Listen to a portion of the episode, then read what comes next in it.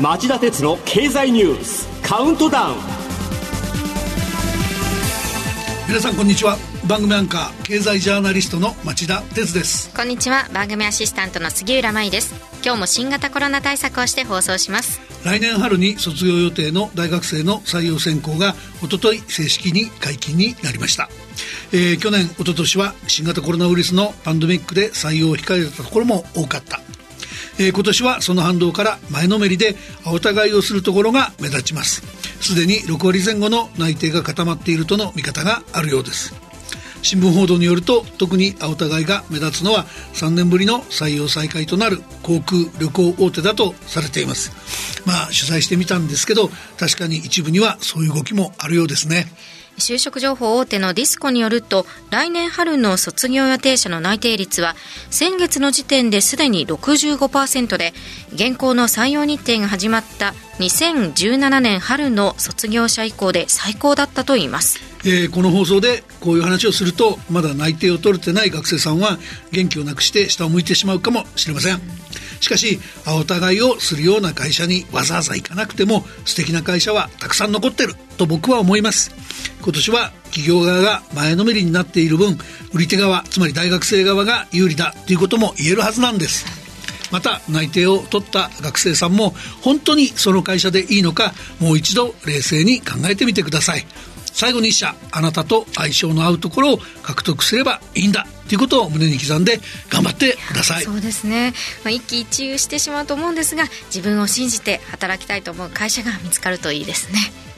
それではこの後激動する世界のニュースから僕が厳選した今週これだけを押さえておきたい10本をカウントダウン形式でお伝えします。この番組は NTT グループの提供でお送りします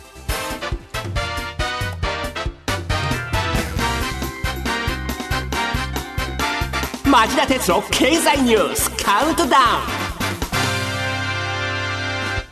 では10位のニュースから始めましょう南太平洋の島諸国をめぐり、アメリカやオーストラリアと中国の綱引きが激化。中国の王毅国務委員兼外相は、先月26日から異例の10日間という長期の日程で、南太平洋の島諸国島諸国7カ国と東ティモールを訪問しています。ソロモンやキリバスなどでは新たな経済支援を約束し、今週月曜日に訪れたフィジーでは外交関係を持つ10カ国との外相会合をオンラインで開催安全保障協力を含む協定案の採択を目指しましたが一部の国が懸念を示し合意はできませんでしたえー、南太平洋といえば太平洋戦争でも日本がアメリカとオーストラリアの連携を分断しようと数々の激戦を繰り広げた地域です。まあ、今は中国がここに目をつけています。王毅外相の歴訪に先立ち、中国が、えー、南太平洋の国々に打診した合意文書案には、伝統的、非伝統的な安全保障分野における協力の強化という文言が盛り込まれていたといいます。ですが、一帯一路構想を見ても、中国の支援はインフラ開発などで相手国を借金付けにしておいて、債務返済が滞った途端、運営権を差し押さえてしまうというもので、そういう中国の危うさに、当初国の側も気づいていたんではないかと思います。日本、アメリカ、オーストラリアもこれを機に自分たちの安全保障のため、今一度当初国としっかり向き合う重要性を確認する必要がありそうです。続いて第9位のニュースです。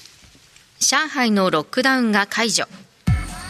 中国上海市はおととい2ヶ月ぶりにロックダウン都市封鎖を解除しました市民の自由な外出を認めるほか公共交通機関や商業施設も一斉に再開しましたが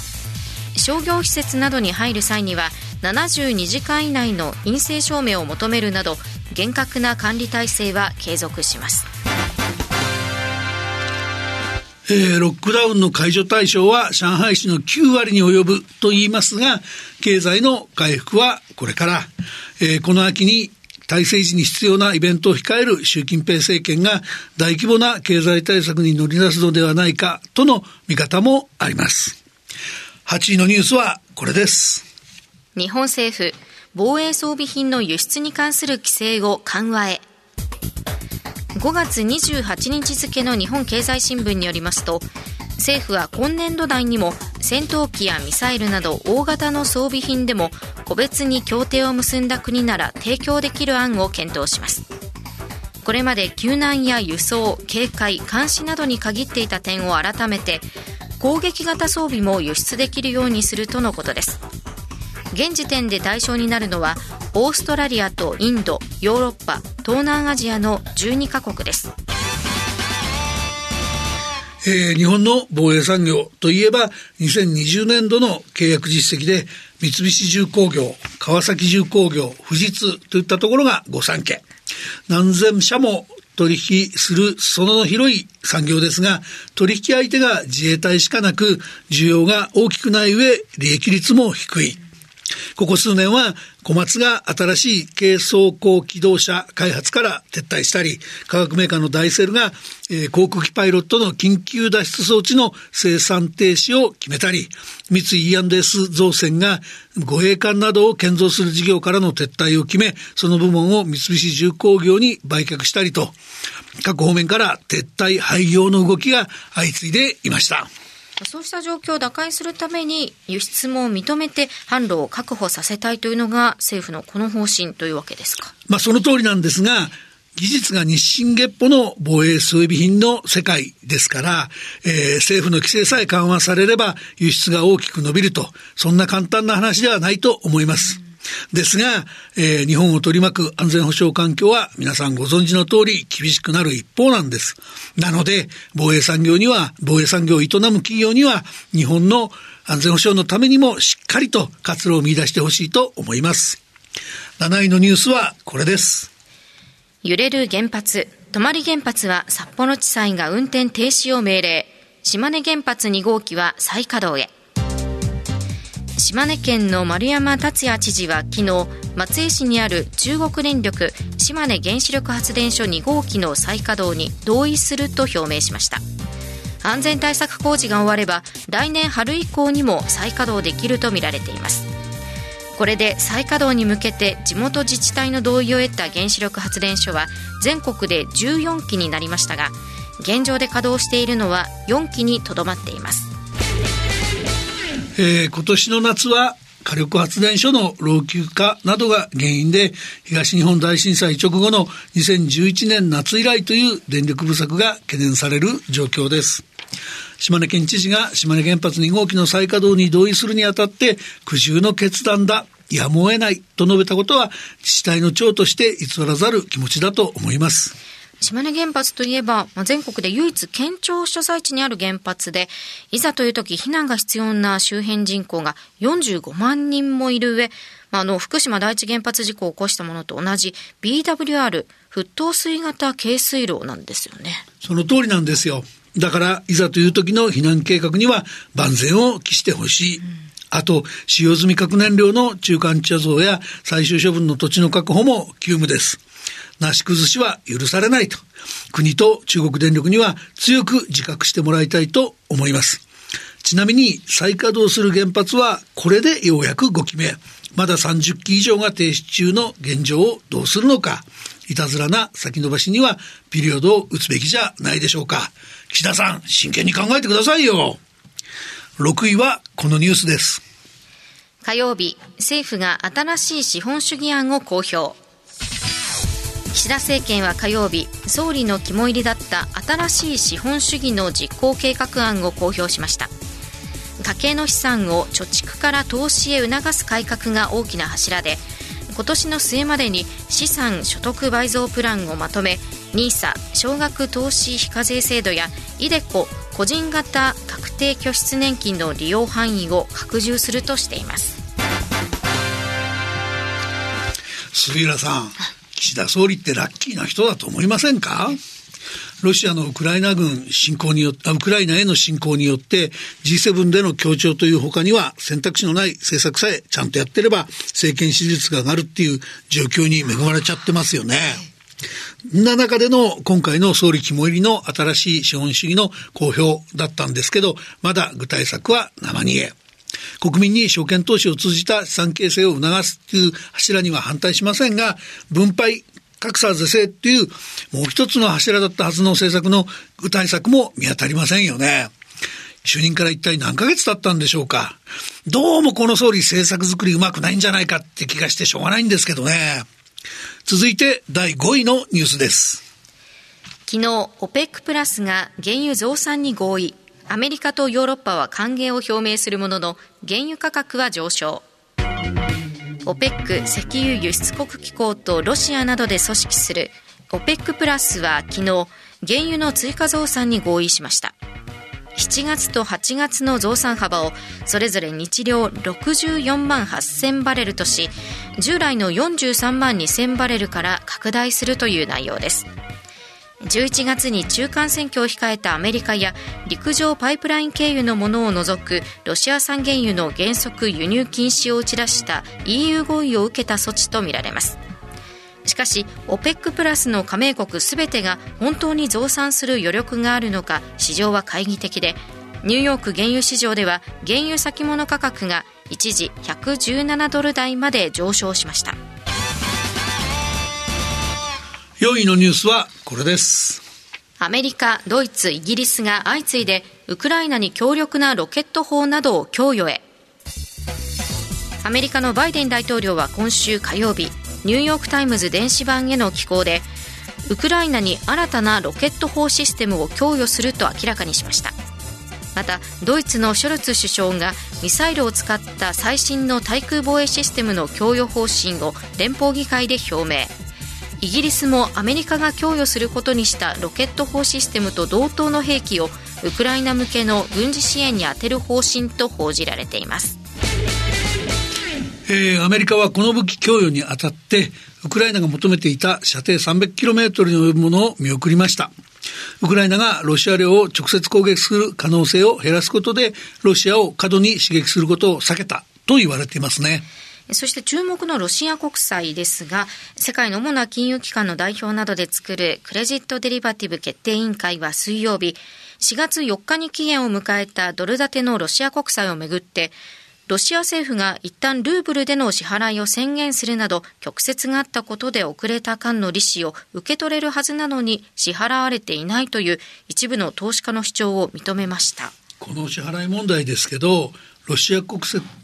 ロシア国債のデフォルトに当たるとの見方もあって、うん、まあ、最終的な扱いがどうなるか注目されています。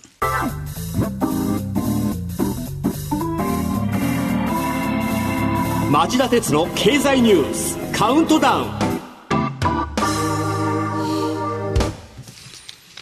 3位のニュースはこれです。ロシアはウクライナの領土の2割を支配しているゼレンスキー大統領がルクセンブルク議会に向けて演説。ロシア軍のウクライナ侵攻から今日で100日が経ちましたがこれに先立ちウクライナ東部ルガンスク州のガイダイ知事は水曜日ロシア軍の攻撃が続くセベロドネツクで市内のおよそ7割がロシア軍に制圧されていることを明らかにしました。セベロドネツクではロシア軍が化学工場を空爆して硝酸のタンクなどが被弾している上市街戦も起きていて市民の避難が難しくなっています。ロシアがセベロドネツクを掌握すれば近隣の東部ドネツク州などでも攻勢をかける恐れがあります。えー、ウクライナでは今、えー、ウクライナ産の穀物の輸出が滞っており、アフリカなどの飢餓、アフリカなどの飢餓に、えー、飢餓問題が起きるのではないかと、えー、懸念されています。では、2位のニュースはこれです。昨日 EU がロシアからの石油禁輸で正式合意 EU ヨーロッパ連合はロシア産石油の輸入禁止を含むロシアへの追加制裁で正式に合意しました。ロシア産の石油の輸入を今年中に92%減らすほかロシアの銀行最大手のズベルバンクを国際的な資金決算網資金決済網 SWIFT から排除します。さらにロシアの3つの管制メディアを EU 圏内の放送などの電波から締め出し化学品やハイテク品の輸出禁止も拡大しますさて、えー、いよいよ今週第1位のニュースです。G7 主要7カ国エネルギー大臣会合で電力の大半を2035年までに脱炭素化することで合意。日本は洋上風力発電の入札ルール見直しで逆行も。G7 の気候・エネルギー・環境担当のトップは先週金曜日にベルリンで開いた会合で2035年までに電力部門の大部分を脱炭素化することで合意しました。共同声明には排出削減対策を取らない国内石炭火力発電所を廃止するとの方針も盛り込まれています。日本が対外的に国内の石炭火力廃止を表明するのは初めてのことです。